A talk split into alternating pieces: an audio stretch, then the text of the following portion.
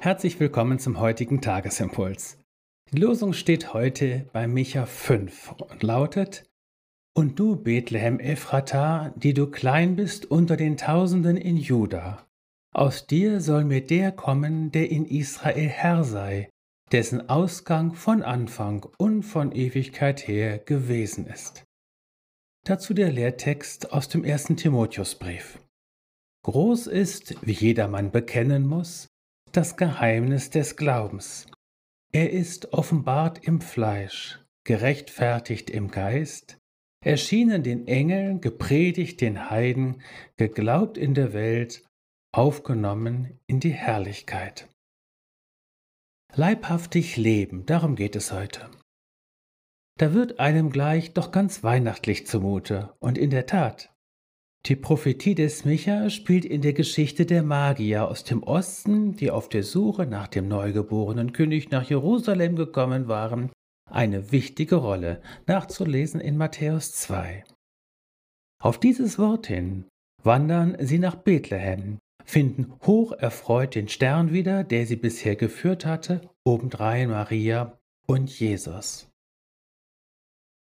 Das bleibt immer das Wunder des Weihnachtsfestes, dass der, dessen Ausgang von Anfang und von Ewigkeit her gewesen ist, sich all seiner Herrlichkeit und Gottähnlichkeit entkleidet und zu einem nackten Neugeborenen wird.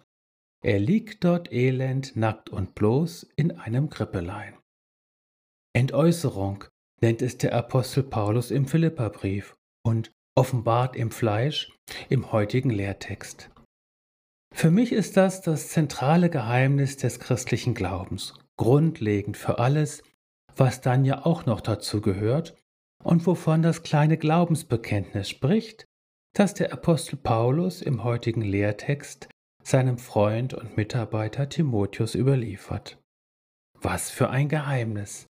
Die Leiblichkeit von Jesus verhüllt auf der einen Seite seine Göttlichkeit. Dass Jesus ein Mensch wird, ist für ihn, den Gottessohn von Ewigkeit her, ein Abstieg, der jenseits all unserer Vorstellungskraft liegt. Und doch, gerade in seinem Leibe offenbart er, dass er in Wahrheit der Gottessohn ist. Er ist es leibhaftig. Sollte es mit unserem Körper anders gehen? Dass wir Kinder Gottes sind, ist an unserem Körper nicht erkennbar. Kein noch so guter Anatom wird Spuren unserer Gotteskindschaft finden. Und doch will in unserer Leiblichkeit unsere Gotteskindschaft offenbar werden. Der Apostel Paulus verwendet dafür auch noch ein anderes Bild. Er nennt unseren Leib Tempel des Heiligen Geistes. 1. Korinther 6, Vers 19. Wie wertschätzend, wie behutsam muss ich dann mit meinem Leib umgehen und Gott mit meinem Leibe preisen. In Jesus bist du gesegnet, auch in dir ist Jesus zur Welt gekommen. In Jesus bist du gesegnet und wird auch noch dein Leib am Ende erlöst und verwandelt werden in Herrlichkeit.